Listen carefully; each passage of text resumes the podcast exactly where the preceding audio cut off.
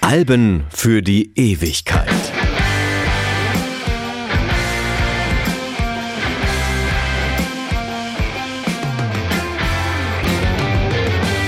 Hallo, mein Name ist Martin Busch und ich möchte heute über ein Album sprechen, das aus der Band, die das Album produziert hat, eine Superband gemacht hat. Die Band hatte sich 1969 gegründet, zwei Alben mit eher mäßigem Erfolg herausgebracht und stand kurz vor der Auflösung. Drei Mitglieder verließen die Band, drei neue kamen dazu und mit Ken Scott bekam die Band auch noch einen neuen Producer. Jetzt war es soweit. 1974 erschien Crime of the Century, das Album, mit dem Supertramp zu einer der erfolgreichsten Bands der 70er Jahre wurde.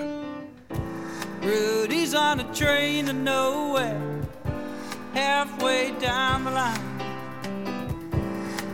He don't wanna get there, but he needs time.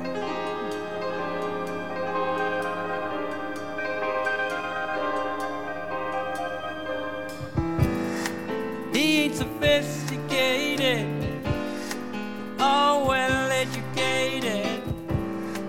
After all the hours he's still he needs time.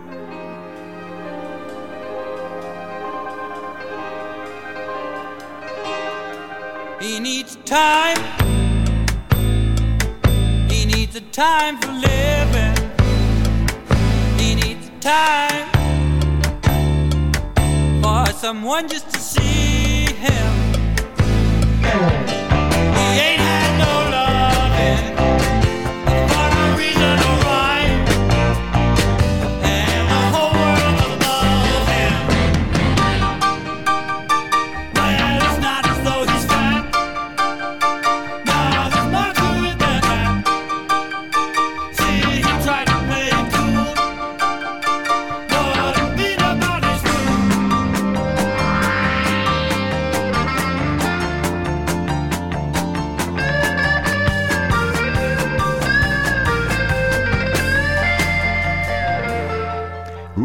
zweite Song auf der B-Seite des Albums und mit etwas über sieben Minuten das längste Stück. Crime of the Century enthält insgesamt acht Stücke, die durchschnittlich gut fünf Minuten lang sind, und es ist somit relativ einfach als Album-Oriented Rock einzustufen. Es zielte definitiv auf keine Chartplatzierungen, verkaufte sich aber gut 2,5 Millionen Mal, wurde achtmal mit Gold, zweimal mit Platin und einmal mit Diamant ausgezeichnet.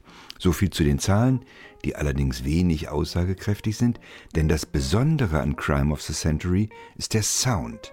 Was ist das für eine Musik? Irgendwas zwischen Prog-Rock, Art-Rock, Pop-Rock oder Prog-Pop? Auf jeden Fall etwas, das es bis dahin noch nicht gegeben hatte. Das beherrschende Instrument ist nämlich nicht die Gitarre, sondern das Klavier bzw. das E-Piano.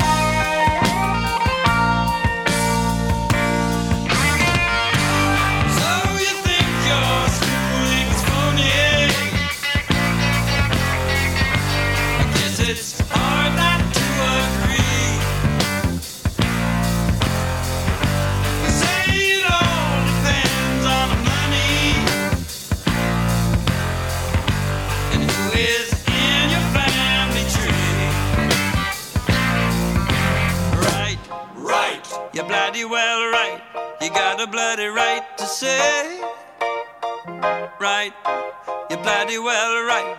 You know you got a right to say. you're bloody well right. You know you're right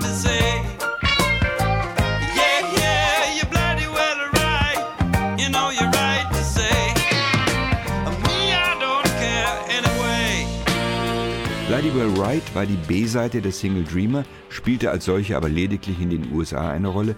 Ein klassischer Rocksong mit dem Supertramp-typischen Ergänzungen, ein guter, aber nicht herausragender Song des Albums, der das Album stützt, aber nicht heraushebt. In England erreichte das Album Platz 4 der Albumcharts und verschaffte der Band somit den Durchbruch.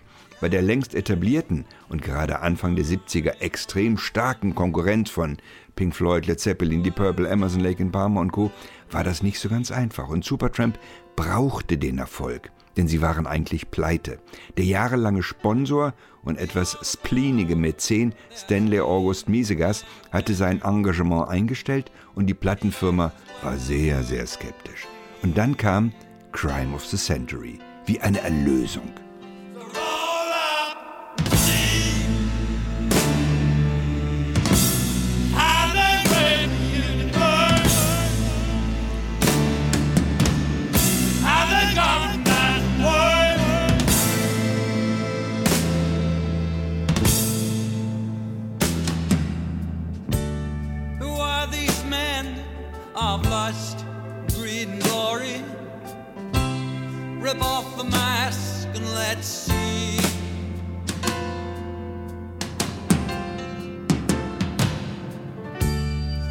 That's not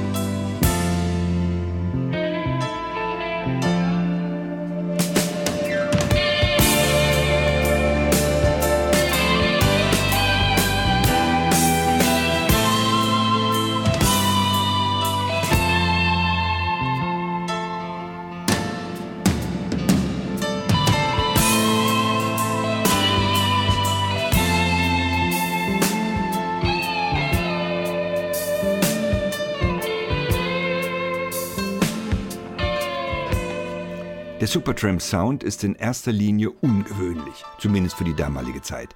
Verantwortlich für diesen besonderen Klang sind mehrere Faktoren. Das Klavier als vorherrschendes Instrument hatte ich schon genannt. Allerdings wird die Rolle des Klaviers erst so richtig deutlich, wenn man sich bewusst macht, dass die beiden Köpfe der Band, Roger Hodgson und Rick Davis, beide Keyboarder sind. Ja, Hodgsons Rolle war eigentlich die des Gitarristen, aber wohlfühlen tut er sich in erster Linie am Klavier. Beide, Hodgson und Davis, sind somit Keyboarder, Leadsänger und Songschreiber gleichermaßen. Und zwar unabhängig voneinander, jeder für sich. Sie schreiben ihre eigenen Songs, singen sie in der Regel auch selbst und spielen dazu Klavier oder E-Piano oder Hammond-Orgel. Dass daraus so ein markanter Sound entstanden ist, das ist eine der besonderen Leistungen des Duos. Die Synkopen im Klavierspiel, der Gesang bluesig rockig bei Davis, falsetthaft poppig bei Hodgson sind unverwechselbare Stilelemente von Supertramp. Und dann kommt das Saxophon oder die Klarinette von John Hollywell und macht den Supertramp-Sound perfekt.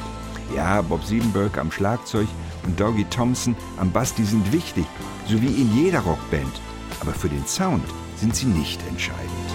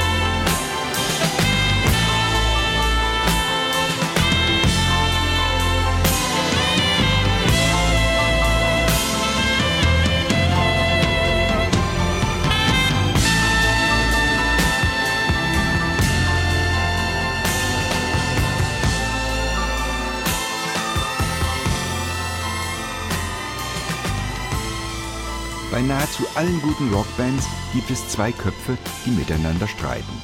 Zwei Antipoden, zwei Gegensätze, die in der Auseinandersetzung die große Kunst entstehen lassen. Lennon McCartney, Gilmore und Waters, Lord und Blackmore, Jagger und Richard. Bei Supertramp waren das Hodgson und Davis, die sich allerdings nicht erst zum Erfolg auseinandergelebt haben, sondern einfach nie befreundet waren. Sie hatten sich über eine Anzeige im Melody Maker kennengelernt, mit dem Ziel, eine Band zu gründen. Supertramp war immer nur eine Zweckgemeinschaft gewesen, von Anfang an. Aber vielleicht ist das ja sogar eine Stärke der Band. 1974 erscheint Crime of the Century und 1982 trennen sich die Wege von Hodgson und Davis. Dazwischen liegen die drei Alben Crisis What Crisis, Even in the Quietest Moment und Breakfast in America. Gut 25 Millionen verkaufte Alben. Und damit haben sie alles erreicht. Mehr geht einfach nicht. Und das Fundament dieses Erfolges ist Crime of the Century.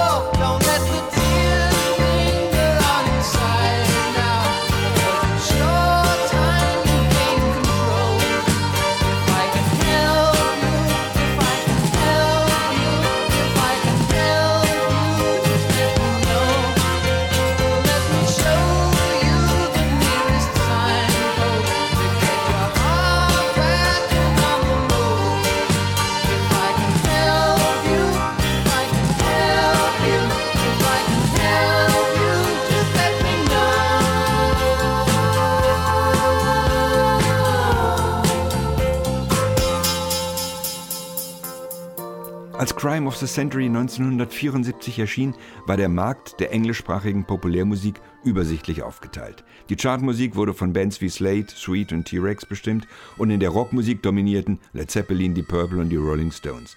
Der Progressive Rock von King Crimson, Pink Floyd, Emerson, Lake and Palmer, Yes oder Genesis war ein eigener Bereich und er blieb ja auch für sich, weil er es so wollte. Eine Grenzüberschreitung in die eine wie in die andere Richtung fand nicht statt. Im Jahr 1973 allerdings erschien das Pink Floyd-Album Dark Side of the Moon und zwei Jahre später kam Wish You Were Here. Exakt in der Lücke zwischen diesen beiden Veröffentlichungen brachte Supertramp 1974 Crime of the Century heraus. Diese Zeitgleichheit ist keinesfalls zufällig, sondern Beleg für eine musikalisch kulturhistorische Stufe, die im Laufe der Jahre herausgeschält worden ist und jetzt überschritten wird.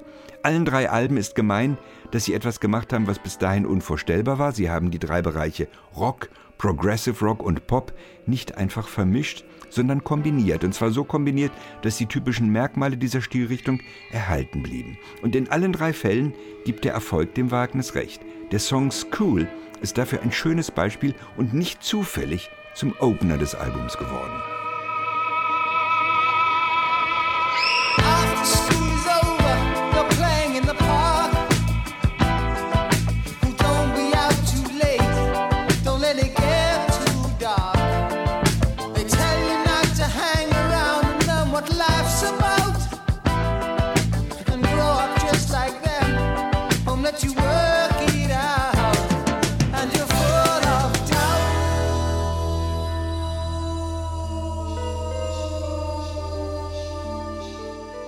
Cool ist nie als Single erschienen und hatte nie eine Chartnominierung, weil es einfach kein Popsong ist.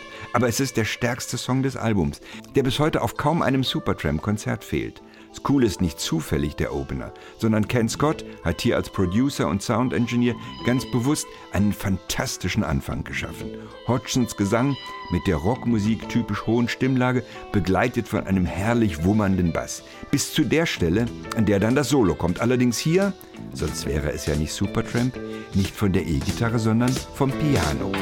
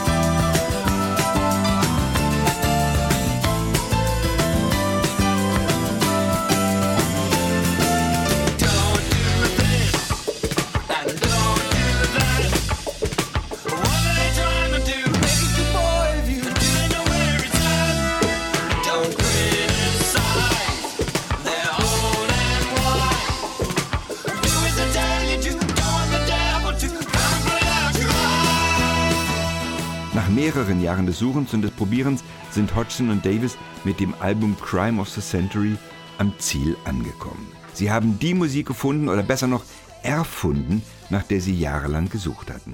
Die Songs auf dem Album wurden von Hodgson und Davis zum Teil schon viele Jahre vorher geschrieben, aber erst jetzt, 1974, wurden sie mit den entsprechenden Arrangements zum Klingen gebracht. Ken Scott als Producer und Toningenieur, John Halliwell mit dem Saxophon und der Klarinette, der mehrstimmige Begleitgesang von Gastmusikern und Ehefrauen der Bandmitglieder, all das ist auf Crime of the Century kunstvoll zusammengeführt worden. Supertramp hat mit diesem Album einen neuen musikalischen Stil präsentiert, den sie auf den nächsten drei Alben bis hin zu Breakfast in America perfektionieren. Die große kreative Leistung, das neu geschaffene, das für immer bleibt, aber ist Crime of the Century, ein echtes Album für die Ewigkeit.